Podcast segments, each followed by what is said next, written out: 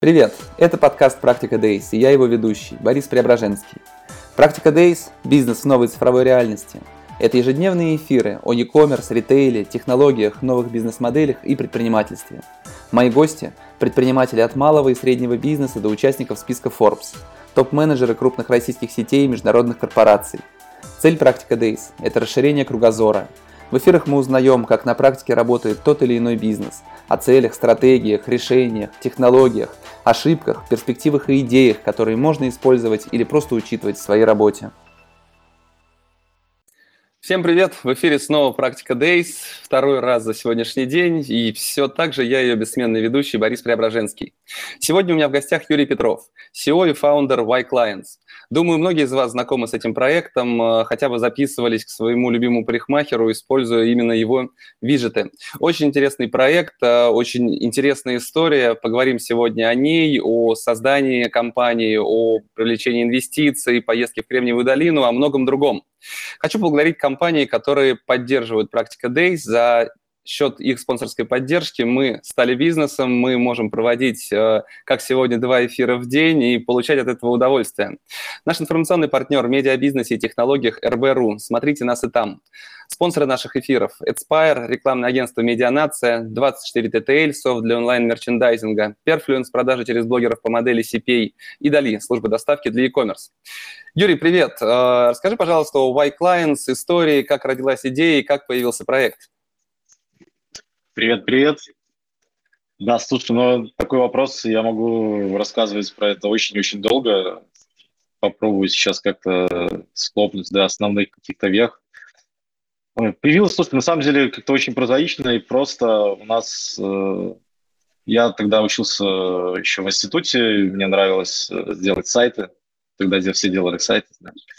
Это был десятый год. Э, а у моего друга, очень хорошего друга, там, в семье был салон красоты, которым он начал плотно заниматься, э, скажем так, помогать родителям. И вот возникла идея, что нужно сделать сайт для этого салона. И э, на этом сайте должна была быть, по нашему какому-то такому видению, должна была быть онлайн-запись, потому что на тот момент было как-то очень странно, то есть мы не понимали даже, почему, ну, то есть мы начали искать готовые решения, и Э, мы не нашли ни одного сайта салона, на котором была бы реальная онлайн-запись. На некоторых стояли формы, просто оставить заявку, стандартная такая типа фидбэк-форм, которая якобы тебя куда-то записывал. На самом деле это просто был запрос обратного звонка.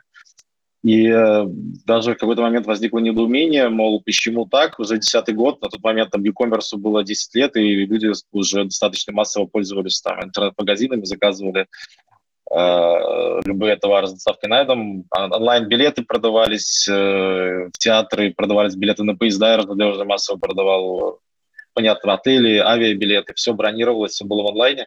А непонятно, почему этот рынок был не в онлайне. Мы решили, что если ничего такого нет, давай а, попробуем сделать э, продукт самостоятельно, и, потому что это было понятно, что на тот момент это было очень дорого.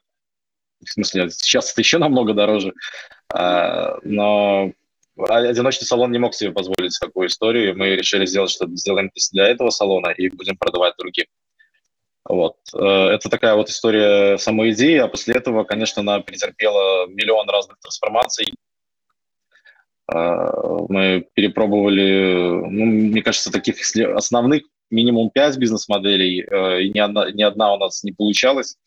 А, точнее, ну, мы начали с самой простой, да, на которую в конечном итоге вернулись, да, это просто софт, подписка, ежемесячная продажа лицензий, ничего нового, да, классический SaaS. Но тогда э, рынок встретил э, саму идею, сам продукт с очень большим скепсисом. И на самом деле встречал это так еще, наверное, в ближайшие годы четыре. Э, мы действительно, как, как оказалось, нам казалось это странным, но действительно мы почему-то передели свое время – и э, вот необходимый какой-то такой э, от, отщелк на, у рынка произошел только, наверное, году к 2014 а, после которого, с которого мы там и отсчитываем свою современную историю, а до этого это были такие очень тяжелые времена, мы продавали, мы делали агрегатор салонов, э, пытались привлекать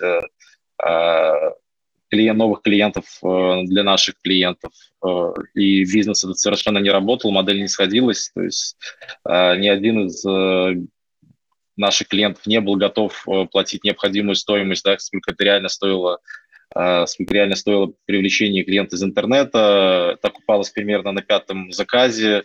До пятого заказа мы дожить никак не могли, у нас вроде как финансирование было, но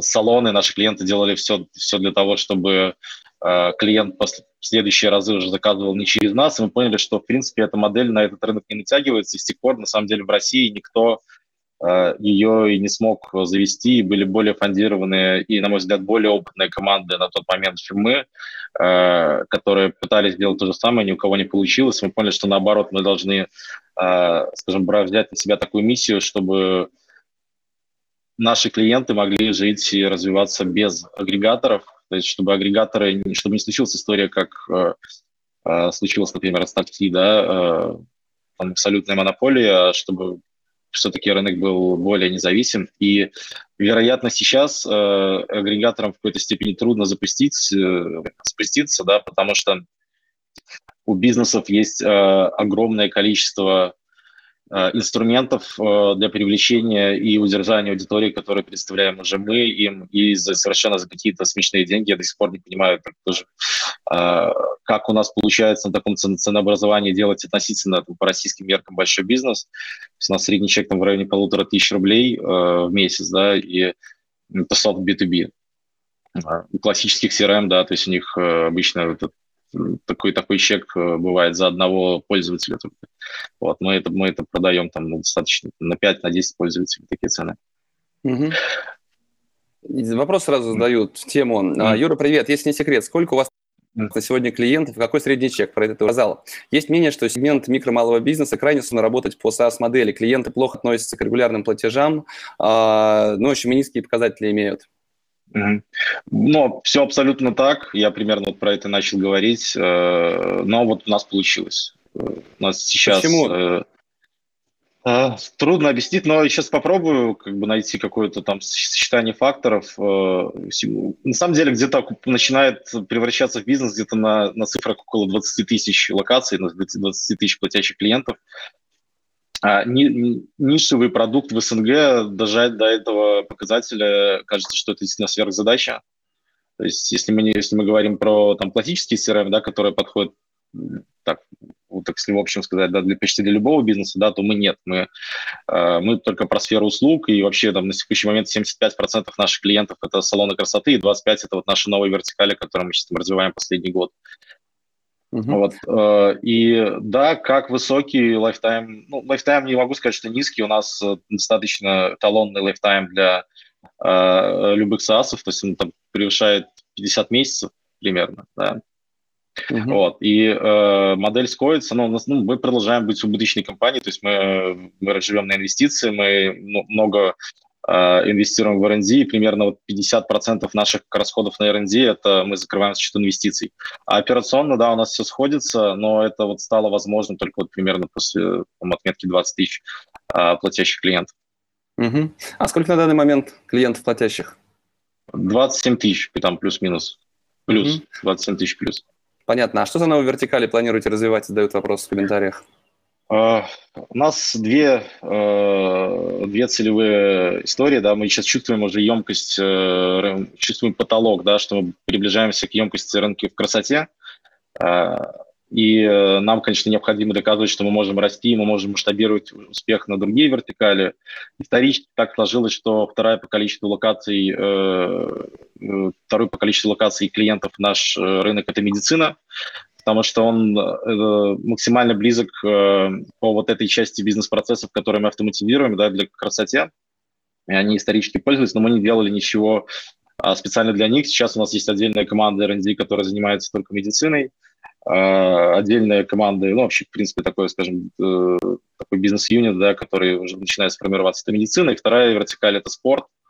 А, спорт э, на самом деле, может быть, не очень правильное слово, да, мы не, до сих пор не могли, не сможем придумать какое-то там четкое определение, в какой-то степени кто-то называет это секции, кружки, да, это школы танцев, школы единоборств, отдельно стоящие йоги, это разные обучающие курсы чему-либо, там, стрейчинги, и вот это такая большая солянка из всех этих бизнесов, которые продают групповые занятия. То есть мы не, мы, нам вообще, мы не, не планируем заниматься классическими фитнесами, чем-то типа World Class, Zebra и так далее. То есть мы, мы вообще не видим в этом своего рынка, это принципиально другой э, цикл продаж, э, другой софт и так далее. Нам это не очень интересно. Мы классно научились вот как раз решать эту э, сложнейшую проблему, про которую здесь э, вот Андрей пишет в комментариях. Э, это зарабатывать на софте для микробизнеса, да, и вот как раз мы вот целимся в эти, в эти части, и секции, они грубо говоря, практически там ноль автоматизации. Там у нас есть несколько конкурентов, но они очень небольшие. А, и мы верим, что это пустой рынок абсолютно, на котором мы можем повторить э, полностью успех э, красоты, и мы, в принципе, знаем, как это делать. Угу. А что ты думаешь по поводу категории профессиональные тренеры-одиночки? Мне кажется, что продукт для них как раз доработать и выдать вместе там с CRM-решением, это было бы прям такое бомбическое решение. Вот э, что я думаю я думаю, что это еще более сложная задача, чем которую мы описали, да, сейчас работа с микробизнесом. У нас есть э, э, и так, такая, такой пул клиентов, и это, один, это может быть и частные мастера, которые бьюти-мастера, и э, частные э, там, тренеры и репетиторы, что-то в этом роде, да, но э, мы пока не знаем, как на этом можно хоть что-то заработать, то есть э, при, при этом существует еще там часть бесплатных продуктов, Э, какая-то доля, да, которая действительно, некоторые из них даже действительно неплохие. Я не понимаю, зачем они существуют, э, ну, какую цель они преследуют. Может быть, это какой-то альтруизм, либо это может быть какая-то там черная монетизация за счет сбора там клиентских данных или чего-либо. Я, я пока вот с этим не разобрался, но мы не верим, что на этом пока можно построить какой-либо бизнес, и поэтому вот не фокусируемся. Мы, мы знаем там наш, наш четкий фокус, да, это, это микробизнесы. Хотя в красоте на самом деле это не, не, уже, уже неправда, и достаточно давно неправда, потому что практически все крупные сети в России, с исключением там может быть десятка, они работают с clients. То есть э, тоже так исторически, исторически сложилось э, э, за счет э, вот доверия вот этого какого-то и выбора лидеров рынка мы э, смогли и сделать вот эту вот историю большого, глубокого проникновения по всем остальным э, более мелким бизнесам, потому что они ориентируются на крупных, они смотрят, кто что делает, да, и плюс продукт был создан, э, в том числе при их участии, да, когда мы еще не могли позволить себе, допустим, там, иметь э, достаточно качественную продуктовую культуру, глубокую продуктовую проработку, да, мы все делали советуюсь с, просто с крупным бизнесом, да, и вот получилось что-то вот такое, да, и мы понимаем, что продукт сейчас большой сложный, и в какой-то степени сложноват, да, для маленьких, но э, он э, почему-то вот выглядит, что он невероятно правильный все равно получился, и просто мы должны его, знаешь, типа, э, отшлифовать, да, то есть мы сейчас много каких-то сложных вещей можем, э, э, можем э, повторять, э, повторять это на малыша. Угу. Ну, то есть, по сути, сделать классный продукт для микробизнеса проще, чем суметь заработать благодаря нему на этом же микробизнесе, да? Угу. А, ты да. говорил Забегая немножко назад, ты говорил о том, что вы 4 года, по сути, меняли 4 или 5 раз бизнес-модель, пытаясь нащупать э, то, что пойдет. И я понимаю, что это было непростое время менять бизнес-модель, не зарабатывая на этом денег. Э, как удалось перетерпеть, как удалось э, дожать все-таки эту историю и найти то решение? Это жизнь на заемные средства, это инвестиции. Все-таки 4 года без денег – это достаточно непросто. Слушай, ну, э, это все было не совсем без денег. Э, нам как-то на старте несколько раз повезло, и э, первые инвестиции мы привлекли примерно через год, может быть, чуть раньше даже после старта.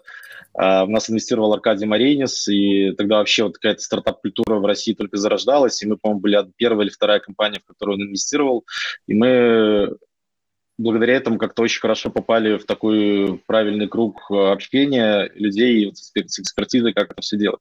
У нас были деньги, да, и мы достаточно быстро вышли на второй стратегический раунд инвестирования, тогда а, купонный бизнес, это был 2012 год, он дико рос, и он был очень сильно фондирован, и по факту а, из-за того, что американский группон э, купил канадскую компанию, которая делала примерно то же самое. Все российские игроки хотели тоже и нас купить. И э, мы даже так выбирали в какой-то степени, договорились с купи-купоном. Нам, ну, на наш взгляд, была такая самая э, классная компания э, и в плане культуры, и в плане какого-то основать, основателями у нас было максимально близкое э, видение вещей. Э, мы привлекли стратегический раунд от них – это тоже привело к еще одному изменению бизнес-модели, э, но тоже все не срослось. Там, через э, буквально 4-5 месяцев американский группон начал падать на бирже, и каналы финансирования практически для всех купонных бизнесов были перекрыты, и в том числе для нас. Да? То есть мы не, даже не получили все деньги, в которые, ну, на которые, которые были положены по сделке. Дошло до того, что там чуть ли не в один день пришлось там расставаться а, с большей частью команды, потому что нам банально было нечем платить. И вот последующие там 2-3 года были невероятно тяжелыми, и э, несколько раз мы действительно уже бросали, то есть там технический директор-основатель, он ну, проработал там, года полтора-два в другой компании, я занимался вейклайн только э, по выходным или по вечерам. Я сидел почти без зарплаты, там, подрабатывал каким-то фрилансом, работал у нас э, только коммерческий директор, который продавал продукт в одиночку, который, благо, к тому моменту у нас уже был, и он там нес достаточную ценность для клиентов. И вот с тех пор мы, да, действительно, мы с нуля и абсолютно без финансирования, потому что финансирование было при, привлечь практически нереально. Во-первых, случился и 2014 год. Во-вторых, мы э, за, за эти два раунда были как основатели сильно размыты. Э, и никто не хотел, там, из российских фондов, то есть даже кому мы нравились, никто не хотел идти в такую вот акционерную конструкцию, и первые деньги мы привлекли, на самом деле, только в конце 2017 года. Это был фонд Guard Capital.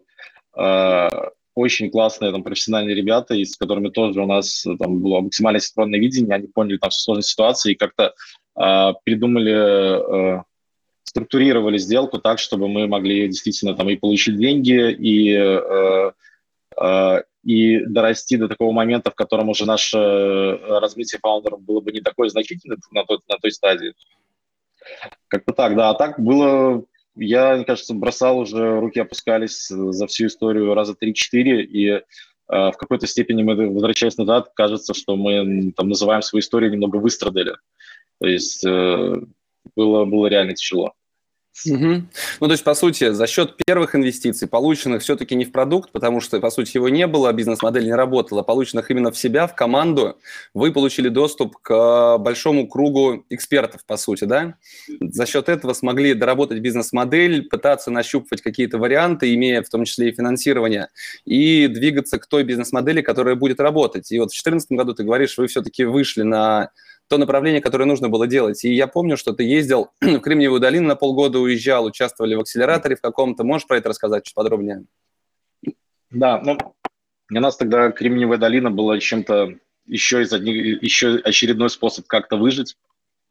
А, мы получили немного денег, получили немного денег кэшина и оплату всего участия в этой акселерационной программе. И, наверное, да, действительно, вот если говорить про экспертизу, это был какой-то переломный опыт. Я сейчас даже не помню, да, это было 7 лет, может, 8 лет, 7 или 8 лет назад, э, в чем это, этот перелом заключался, но э, конкретно в моей голове. Но он был действительно за полгода разительный, э, то есть мы изменили все подходы, и не только подходы к тому, как делать бизнес, заниматься менеджментом, но и просто взгляд на вещи, не какую-то какую эмоциональную структуру.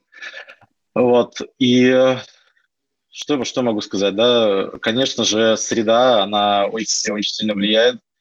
А, вряд ли это что-то является, чем является чем-то воспроизводимым, что мы можем повторить здесь, когда ты там оказываешься в той среде, независимо это акселератор, не акселератор, да, ты просто вот, ты на каждом углу видишь э, людей, которые, у которых колоссальный опыт, которые не обязательно какие-то богатые, крутые с экзитами стартаперы или вечерные инвесторы, это могут, могут быть люди с, с опытом пяти провалов, да, но с которыми ты просто разговариваешь, у тебя мурашки по коже, насколько человек там тонко чувствует материю, да, и понимает, даже, может быть, понимает э, в твоем бизнесе в какой-то степени больше, чем ты, потому что просто потому что вот он долго в, этой, в этом всем э, варится.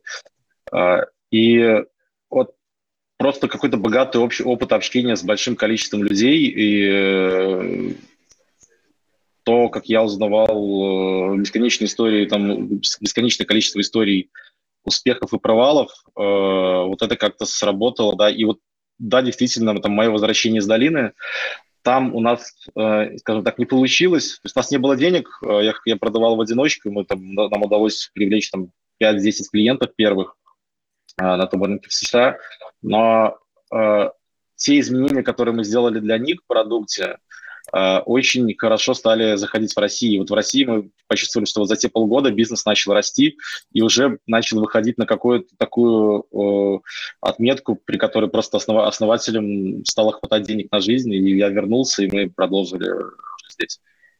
Угу. Ну, а если говорить о международном бизнесе, то сейчас вы продолжаете какие-то э, работы в США? Мы, мы только начали, то есть мы долго этим, этим не занимались, потому что боялись в какой-то степени расфокусироваться.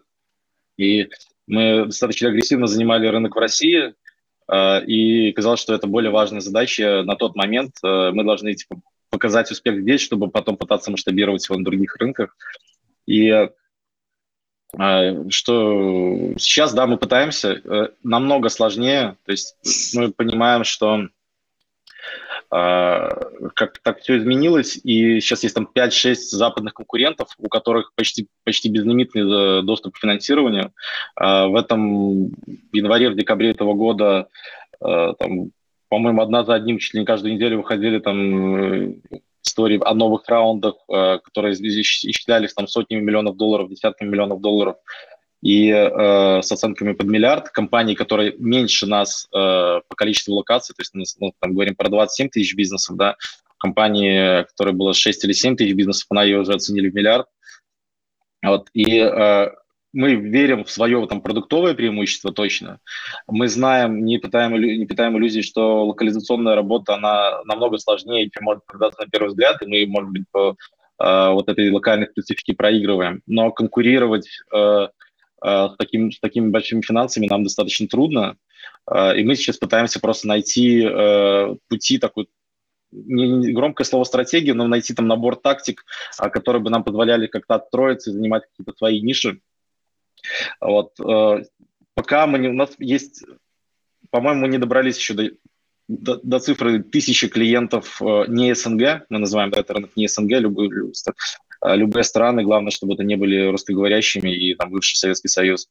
Вот. И э, пока там, по-моему, цифра 7800 и так далее, она растет, э, но э, темпы роста не такие быстрые, как у нас были на, на, том, э, на том этапе в России. Да? На, таких маленьких, на маленьких цифрах, конечно, проще расти. Угу. Ну, если говорить по поводу инвестиций, то в декабре 2019, если не ошибаюсь, была новость, что вы привлекли 10, а, порядка 10 миллионов долларов инвестиций. И, насколько я понимаю, и в декабре этого года, 2020 года, тоже привлекли какие-то деньги. Я проштудировал интернет, вот, что-то mm. нашел. То есть все-таки э, насколько... Как? Расскажешь потом, где, расскажешь потом, где нашел. Ну, очень легко. Собственники компании «Кипрский офшор», в котором ведется в онлайне статистика по изменениям его уставного капитала. Соответственно, любые изменения, они достаточно хорошо связаны с новыми инвестициями. А все-таки, если говорить об оценке компании, то вы тогда привлекли 10 миллионов долларов. Э, во сколько оценивалась тогда компания, если можно говорить о том времени, либо о сегодняшнем дне? А, ну, там то, что написали в прессе, это очень близко к правде. Мы там сейчас ну, договорились там, ну, совсем детали не разглашать. Единственное, что я могу сказать, что это был не кэшин на 10 миллионов долларов, то есть кэшин был значимо меньше, это был, э, была на том этапе сделка больше про того, чтобы обеспечить момент ликвидности для наших э, инвесторов на тот момент. Э, пока кажется, что все, кто когда-либо в нас инвестировал, очень-очень хорошо заработали. Кто, кто, кому-то пришлось присидеть достаточно долго, но иксы в рублях точно там были очень хорошие. Вот. Поэтому большая часть из тех 10 миллионов это, это был кэшаут для, для инвесторов предыдущих раундов. А, и то, что случилось в этом декабре, это тоже по большей части а, там был момент ликвидности для Гуарда, который тоже показал ну, очень хорошую историю успеха, то есть не классические там три года а у них цикл длится, да, то есть они зашли и примерно через три года обеспечили там иксы, которые они ожидали. А, это тоже было, было, было классно. Угу. Но при этом, да, день, говорить... деньги у нас есть, то есть в целом, как, да, но не так много, как, как может показаться. Сколько стоит компания сегодня?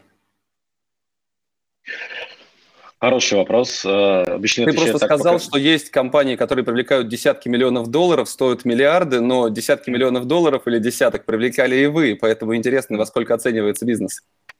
Э, бизнес то есть только сколько за него готовы заплатить. Наша целевая ну, оценка, да, на которую мы хотим выйти в ближайшее время, это 150 миллионов. Это такая вот цель на 3-5 лет, ну, уже, наверное, не на 5, на 3 года э, мы тогда такой вот типа цель достигаем, отметку, мы можем попасть в список там, где крупнейших э, российских интернет-компаний, которые ежегодно публикуют Forbes. А, там сейчас, по-моему, отметка, той порог входа 110. Вот мы верим, что мы со 150 можем туда дойти, и вот как-то вот к этому идем. А, а сколько компания стоит в моменте, э, и мне трудно сказать, да, то есть если э, говорить про мультипликаторы, которые э, которое мы получили там в начале 19-го, когда входили в сделку с Эльбрусом а, по, по выручке 18 -го года, да. Кажется, что мы уже достаточно близки, ну, точно были бы близки к этому, но если бы не 20 год, который там мы не очень сильно снизили темпы роста, то есть мы привыкли, то есть мы, наш целевой рост порядка 70-80% год к году, а тут мы не сделали даже 50, и, по-моему, по-моему, по выручке у нас там рост около 25%, а клиентам чуть больше. Угу. Вот, ну, то есть, э, да. Но вроде если... вот сейчас, да. Давай, давай. Выходим на, на прежние рельсы, но посмотрим, что будет. Пока рынок все равно трудный. То есть у нас Украина а, значимую часть э, там, выручки дает, а у них постоянно локдаун, вот их опять закрыли, и это все очень сильно тоже тормозит Угу. Ну, ты ответил на несколько вопросов сразу по поводу пандемии, как раз э, остановка несколько месяцев салонов красоты. Главное, что это откатилось назад. Все-таки, если говорить о темпах роста и выручки, то по 2020 году я почему-то представляю, что это порядка 500 миллионов выручка компании составила. Примерно так? 400. А, я вот сейчас Оскар, Оскар публикует опять новый рейтинг, вот я только, только вчера дал цифры. Да, то есть если мы выходили там 300, 300 с чем-то, да, за 2019 год, то вот порядка 400 мы сделали в Угу. Но это, это кассовая выручка, она, она показывает меньше темпа роста. То есть по начислению, по МСФО э, выручка, конечно, выросла значительно больше. Вот, потому что она, она это более такой инертный показатель, на него трудно повлиять там какими-то конкретными закрытиями, да, но вот по, по кассе так. Но сейчас, если говорить по ранрейту, э, по ранрейту марта, то мы целимся на этот год 600 плюс. Вот, то есть мы, просто мы считаем, что вот 2020 год мы практически потеряли, на полгода точно. Угу. Отлично получается. Выручка 400, э, убыточность и оценка в сотню миллионов долларов. Это здорово. Скажи вопрос к тебе, как тогда специалисту. Сегодня, вчера, точнее говоря, как я уже говорил, была опубликована новость о том, что приобретен сервис InSales. А, Сбером 80% приобретается, и выручка InSales а, составляет так, у меня из головы вылетели цифры. Сегодня разговаривал. Давай, не буду тебя тогда мучить вопросом. Я хотел твой прогноз. А, сколько же стоит компания? Узнать, но тогда не буду. По-моему, около 300 миллионов рублей, но теперь я боюсь в чем-то ошибиться. Но Труд, да. Трудно давать оценки, но надо выручки понимать и темп роста выручки. Да, то есть два, два основных показателя, без этого трудно ничего что-то сказать. Угу. А, вопрос задают. А, интересно узнать, кого Юрий считает своими конкурентами. Угу. Ну, на этот вопрос все отвечают по-разному. Есть классический ответ, да, что наш, э, наш основной конкурент – это ручка и бумага. А, ну, на самом деле, наверное, это не так. У нас есть объективно реальные конкуренты, реальные компании, которые делают э, облачное программное обеспечение. Их э, э, за все время э, было очень много, да, то есть и сейчас, наверное, и раньше, вот там, пять лет назад мы видели по две компании в месяц, по два конкурента запускалось. А, и основные, вот я вижу, в комментариях тут э, переп... Да, 260 миллионов выручка InSales. А, ты про другой а, комментарий. Нет, да, много, да. Профсалон, Sunline, Universe. Э, да, это все наши конкуренты. Мы пока э, серьезно не чувствуем влияния на наш бизнес со стороны а платного софта, то есть э, здесь перечислены в основном платные решения, э, они все кратно, там, может быть, десятикратно меньше нас. Э, мы пока видим такую проблему с бесплатными решениями, то есть есть там одна компания, их даже несколько, Яндекс запустил бесплатное решение. Вот. Это, это влияет, наверное, это какой-то, в какой-то степени съедает наш спрос, но, с другой стороны, это имеет такой позитивный эффект, то есть Короче, ребята за свой счет э, снимают барьер входа, перехода на Wake То есть многие, э, многим бизнесам, допустим, кажется, что там зачем платить за софт, и, может быть, мне это не подойдет. И вот им дают бесплатное решение, которым они могут пользоваться год-два, если это действительно работает, и они вырастают, они, они происходит апгрейд Quake и это позитивная история, но а, но мы не питаем, не питаем иллюзий, кажется, что было бы лучше, если бы бесплатных конкурентов не было.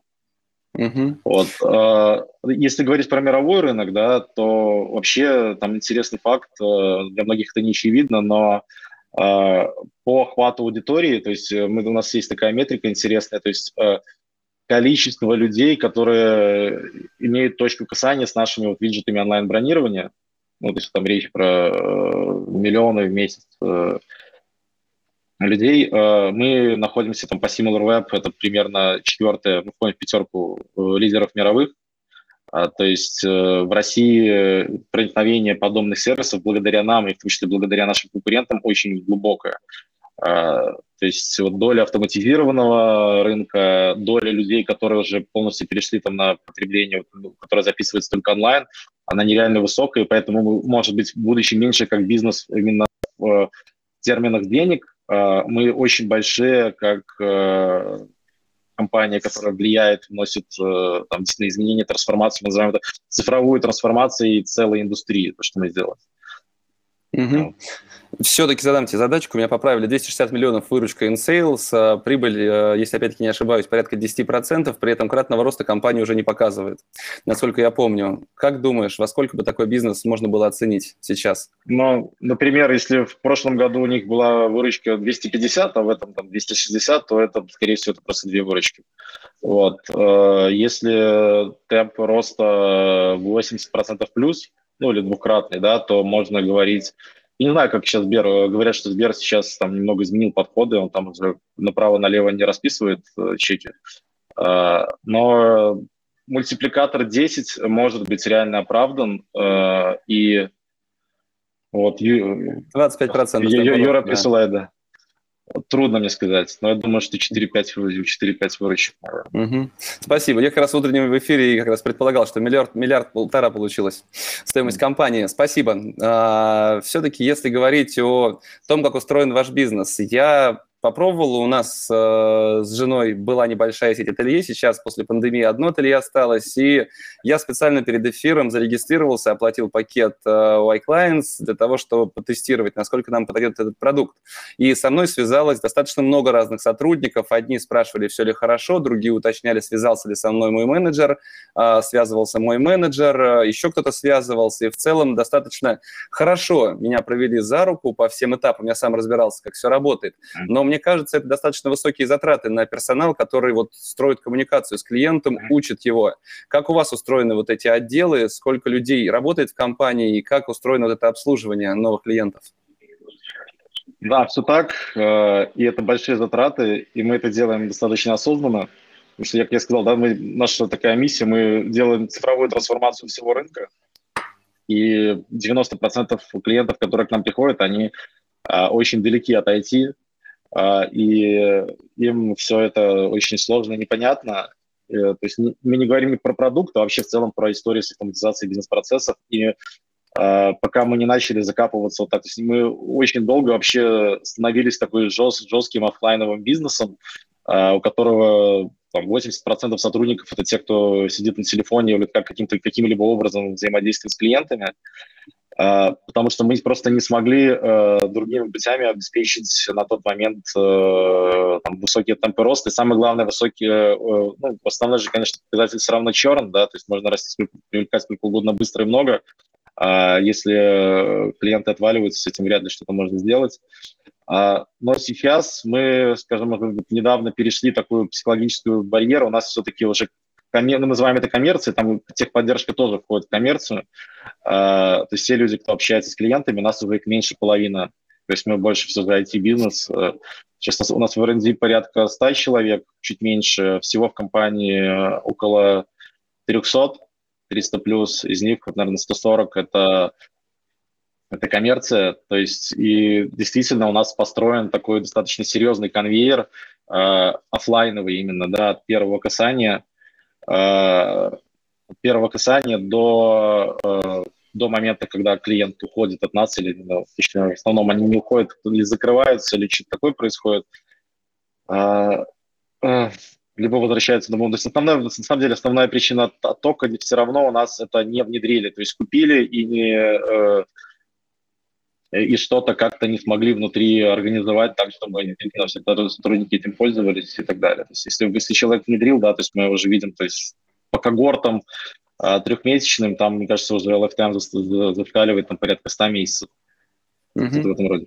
Вот, но э, э, если говорить про вот как мы это, этого добились, да, то есть мы каждый год э, закапываемся все глубже, глубже, глубже э, в свою внутреннюю автоматизацию. То есть мы, у нас софта мы закупаем только вот вся, кажется, там порядка Э, полутора миллионов рублей мы тратим только на разные э, решения, которые у нас еще есть отдельный отдел, мы называем это операционный отдел, э, в котором работают разработчики, BI и все, так, ну, все, все ребята, которые занимаются с тем, чтобы вот связывать это все воедино и выстраивать единую такую воронку. Да. То есть для понимания, контроль качества у нас, э, ну, раньше у нас контроль качества слушал 20% звонков или там 30% звонков, сейчас они слушают даже меньше, но обеспечивают больше качества, потому что уже есть э, там speech-to-text и инструменты речевой аналитики, которые э, понимают настроение клиента, если негатив, то тогда они ставят алерт на контроль качества, и, уже контроль качества идет разбираться со всеми делами. То есть ты, если ты рассказываешь про историю, что тебе позвонили, спросили, все ли окей,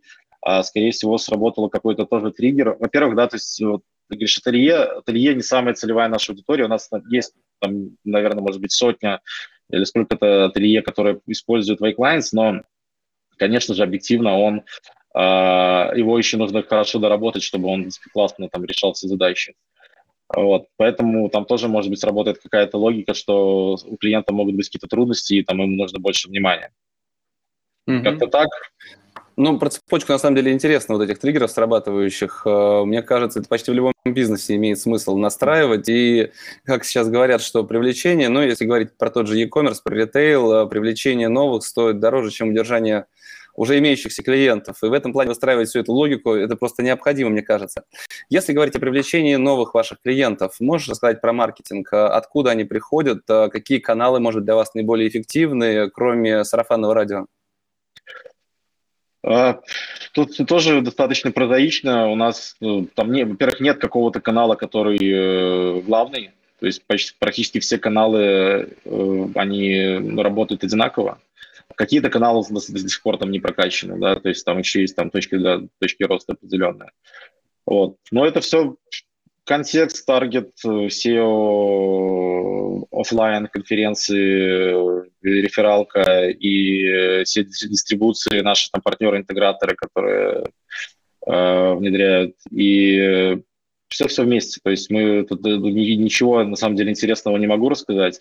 А, да, действительно, доля брендовых запросов, она очень высокая. То есть основная точка входа там, по разным каналам все равно это, это через бренд. То есть виральность работает, нам э, достаточно помогает хорошо наши, э, наши виджеты на сайтах, да, которые стоят на... Это тоже там, значимый канал, а, они стоят на всех сайтах крупнейших сетей и известных хороших брендов, и просто они сами по себе тоже привлекают какую-то часть аудитории, либо создают узнаваемость. Вот. Э, тут тоже ничего нового, там любой виджетный бизнес, там Java-сайт и что-то, да, то есть они имеют примерно так, те же свойства, и но это, это не, не превалирующая доля, то есть все равно там э, из платных каналов мы суммарно достаем больше, чем это дает. Э, как-то так. Угу. Да, ну, а если говорить о фокусе на сегодняшний день, то все-таки какими проектами, ты говорил и о новых вертикалях, но на чем вы в основном фокусируетесь сейчас? Что позволит вам вырасти, ну, то есть ты говорил о текущих темпах роста, продолжить с такой же скоростью расти? Э, основное, да, мы, мы ставим цель, нужно стать номер один еще минимум в одной вертикали. То есть на номером один, не просто там на 10% больше там, ближайшего конкурента, а со значительным отрывом. Э, и то есть у нас параллельно три таких вот направления. Это медицина, спорт, секции и, э, и глобальные рынки. То есть, uh-huh. но опять же, там мы не ставим цель стать номер один на глобальном рынке, ставим цель стать номером один хотя бы еще в одной, на одном крупном рынке в одной стране. Uh-huh. Вот. Э, и это не цель на год, это там тоже 2-3 года, но мы тоже верим, что если мы ну, нужно просто доказать э, рынку и самим себе рынку, я имею в виду там и инвесторам и так далее, что мы можем масштабировать успех э, ну, таким способом. Угу. Отлично. Ну что же, я уверен, что все получится. Вот, знаешь, плане фокуса я часто слышу очень от компаний два разных мнения. Одни рассказывают о том, как много они проектов разных готовят и будут это, и это, и это делать. А от более успешных компаний, с моей точки зрения, которые наиболее четко движутся именно к своей поставленной цели, у них всегда присутствует один, максимум два фокуса, что они делают. И разговаривая в эфире или просто при встрече, всегда очень четко видна, видна разница между компаниями, кто сфокусирован, а кто сфокусирован, даже расфокусирован на большом количестве проектов. Вот, я рад, что у вас это есть. Юра, спасибо большое, что присоединился, нашел время. Буду пользоваться. Спасибо, Я уже позвал. понял, что да, для ателье это не самый подходящий продукт, но ваш саппорт его действительно допиливает под э, те потребности, которые у нас есть, и это замечательно. Спасибо еще раз, успехов вам и до новых встреч. Спасибо большое. Пока-пока. Пока. Спасибо, что дослушали этот выпуск до конца. Ставьте оценки, пишите комментарии, отмечайте нас в соцсетях. Это поможет новым слушателям узнать о подкасте. Список всех прошедших и программы предстоящих эфиров размещены на нашем сайте practicadays.ru. Наверняка вы найдете там те компании и тот опыт, которые будут интересны и полезны именно вам.